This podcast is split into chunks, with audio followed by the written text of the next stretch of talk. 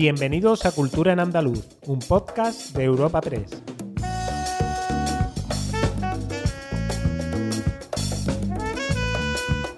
Os damos la bienvenida a Cultura en Andaluz, el podcast de Europa Press Andalucía en el que presentamos las novedades culturales más destacadas de la semana. Soy Noelia Ruiz y tengo al otro lado del micrófono a mi compañera Esther Falero. ¿Qué tal, Esther? Hola, Noelia. Eh, ¿Qué temas trataremos esta semana? En esta ocasión empezaremos con el Festival de Circo de Sevilla, Circada. Continuaremos precisamente con otro certamen, el de cine africano Tarifa Tánger. Seguiremos con la conmemoración del 123 aniversario del nacimiento de Federico García Lorca y el reconocimiento a la bailaora y coreógrafa Eva Yerbabuena. También hablaremos de las noches de Palacio en Jaén, que permitirán a jienenses y visitantes disfrutar de hasta 14 conciertos. Por último, y como siempre, os recomendaremos unos planes culturales para los próximos días.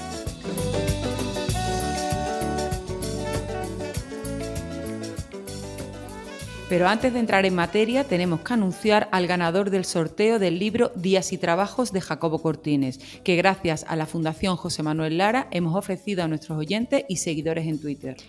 Nos complace anunciar que el ganador de este tercer sorteo de Cultura en Andaluz es José Carlos Cruz, arroba José Carlos CRGO en Twitter. Si nos escuchas, nos pondremos en contacto contigo muy pronto a través de un mensaje en Twitter para enviarte este libro.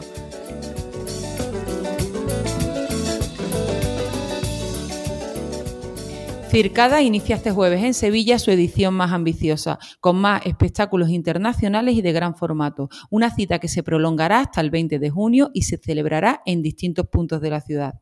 Referente del circo contemporáneo, esta cita es año tras año un fiel reflejo de las tendencias y disciplinas más destacadas dentro de este campo de las artes escénicas.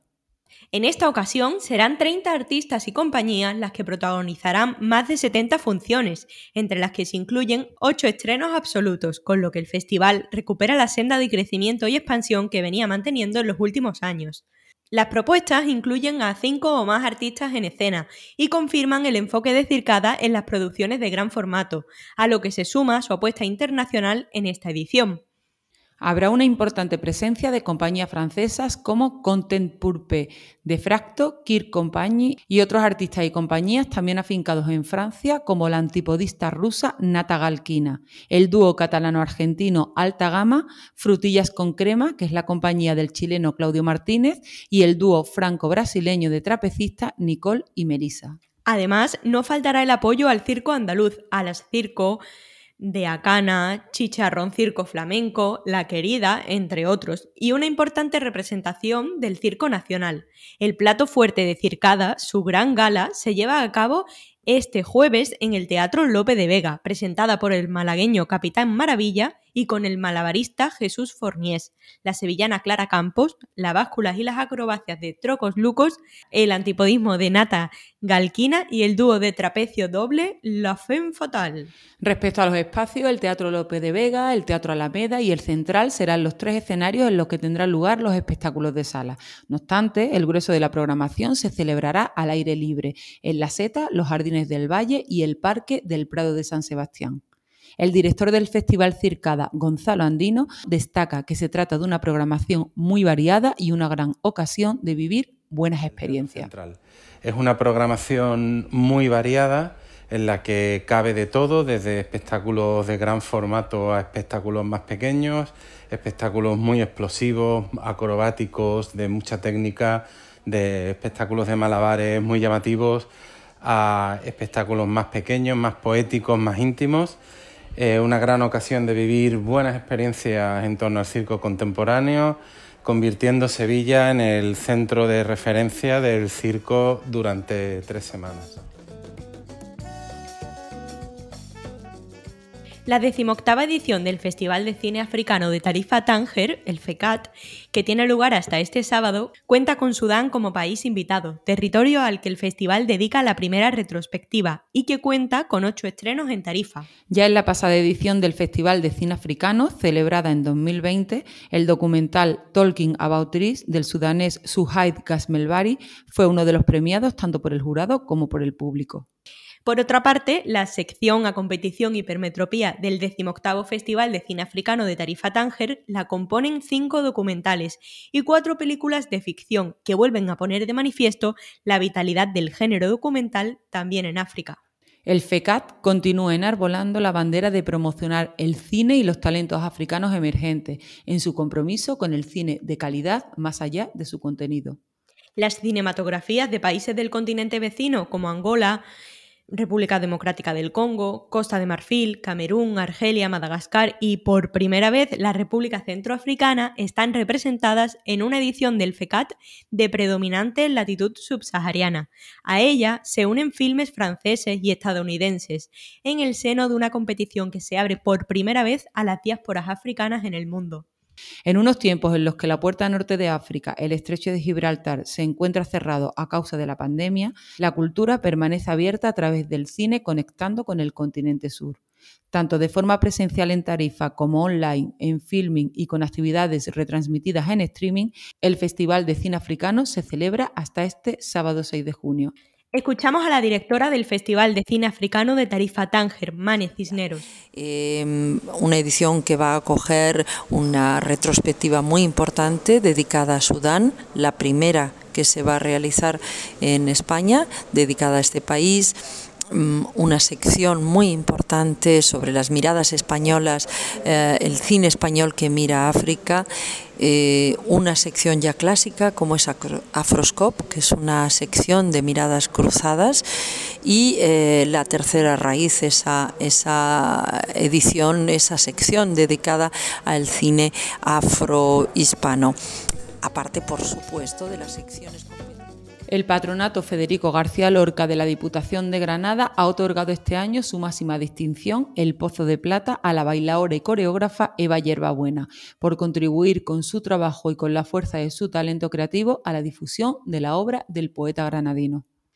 El acto de entrega tendrá lugar este sábado en el marco de la celebración del 123 aniversario del nacimiento de Federico García Lorca, el conocido como 5 a las 5, organizado por el Ayuntamiento de Fuente Vaqueros.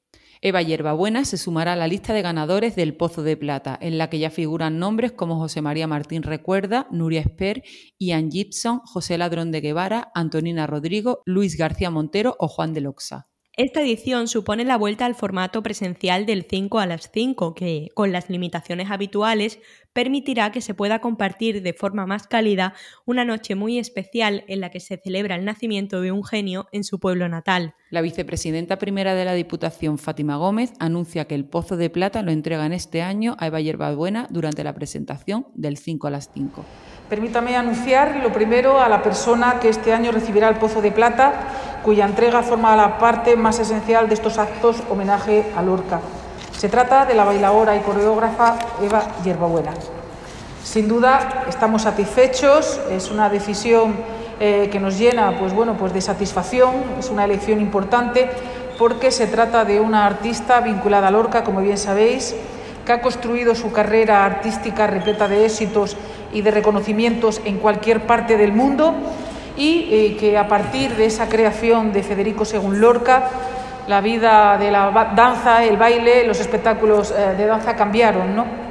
Con este trabajo no solamente logró un éxito sin precedentes en lo que se consideró como un buceo por la compleja e impenetrable alma de Federico, sino que a partir de ahí muchos y muchas han seguido su estela. Además de la entrega de este galardón, el municipio de Fuente Vaqueros celebrará el 123 aniversario del nacimiento de su vecino más ilustre con un completo programa de actividades culturales que incluyen talleres, presentaciones literarias, visitas guiadas y hasta una ruta de la Fubitapa en homenaje al duende de Lorca.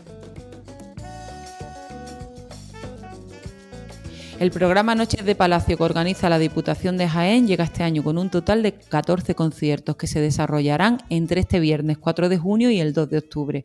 Como novedad principal para esta edición se suma la celebración de conciertos en el Palacio de Deportes Oliva Arena, además de en el Palacio de Villardón Pardo. En esta edición de Noches de Palacio, la principal novedad será su desarrollo en dos palacios, el de Villardón Pardo, tradicional epicentro de este programa, y el de Palacios de Deportes Olivo Arena. Estos dos escenarios acogerán un programa de calidad y diverso, con figuras como Pablo Milanés, Antonio Carmona, Los Secretos, Kiko Veneno. La programación prevista comienza este viernes con Los Arrabaleros, talentos jiennense para abrir boca en un ciclo que continuará al día siguiente con la artista Ana Corbel y un espectáculo sobre la copla dirigido por el ubetense Paco Ortega, en el que también interviene el joven pianista Chico Pérez. Las actuaciones continuarán a lo largo del mes de junio con las músicas de Flamencubeando el día 12, Aurora García y la Jaén Jazzy Big Band el 19 y el día 26 tendremos un mito del pop español como es Mikel Erenchum. Ya el día 3 de julio será el turno de otro grande de la canción de autor en castellano, Pablo Milanés. En ese mes, concretamente el 17 de julio, también pasarán por Jaén Soul Leaf, banda madrileña que fusiona soul, funk y reggae. El rock de Corizonas, que actuarán el día 24, y antes Antonio Carmona, que estará en las noches de Palacio el 10 de julio. Tras un paréntesis en agosto, en el mes de septiembre podremos disfrutar de Kiko Veneno el día 4, a Contra Blues el 11, Los Secretos el día 17, con un concierto suspendido el año pasado por la pandemia, y el broche final al programa lo pondrán Manu Tenorio el día 25 de septiembre, e Iván Ferreiro, el 2 de octubre. El presidente de la Diputación de Jaén, Francisco Reyes, en la presentación de esta programación. Noches de Palacio se ha convertido ya en un clásico de la programación cultural de esta provincia y en una de las grandes apuestas de la Diputación Provincial en la época estival. En total van a ser 14 eh, conciertos que se van a desarrollar entre el 4 de junio hasta el 2 de octubre.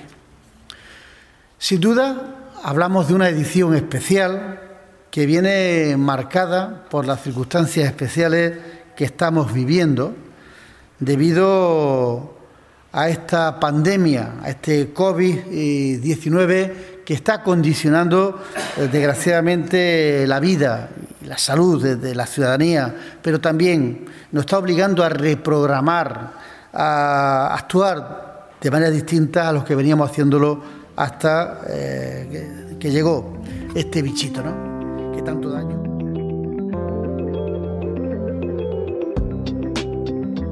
Agenda semanal de Cultura en Andaluz.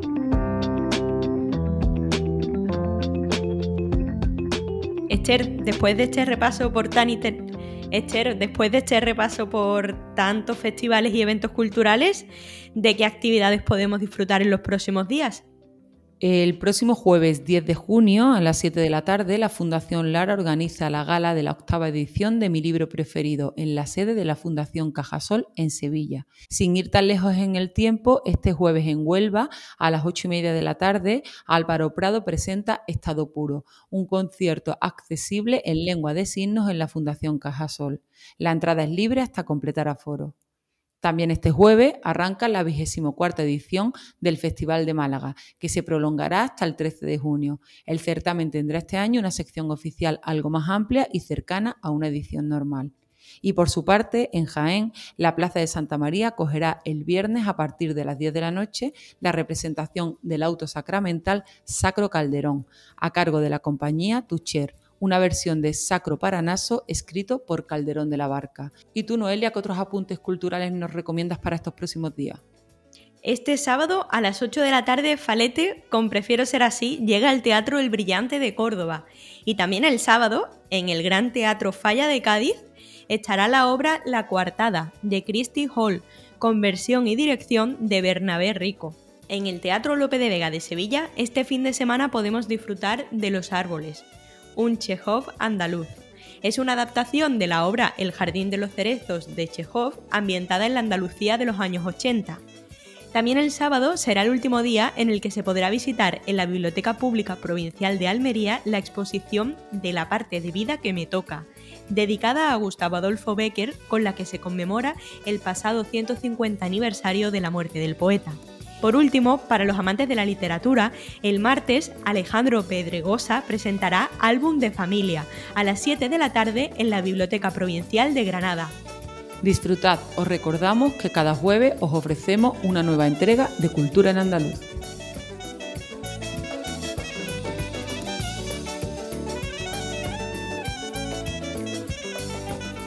Despedimos esta entrega de Cultura en Andaluz invitando a todos nuestros oyentes a descubrir el resto de episodios de este podcast, así como todo el catálogo de programas de nuestra red a través de europapress.es barra podcast. Recuerda que además todos ellos están disponibles en las principales plataformas de podcasting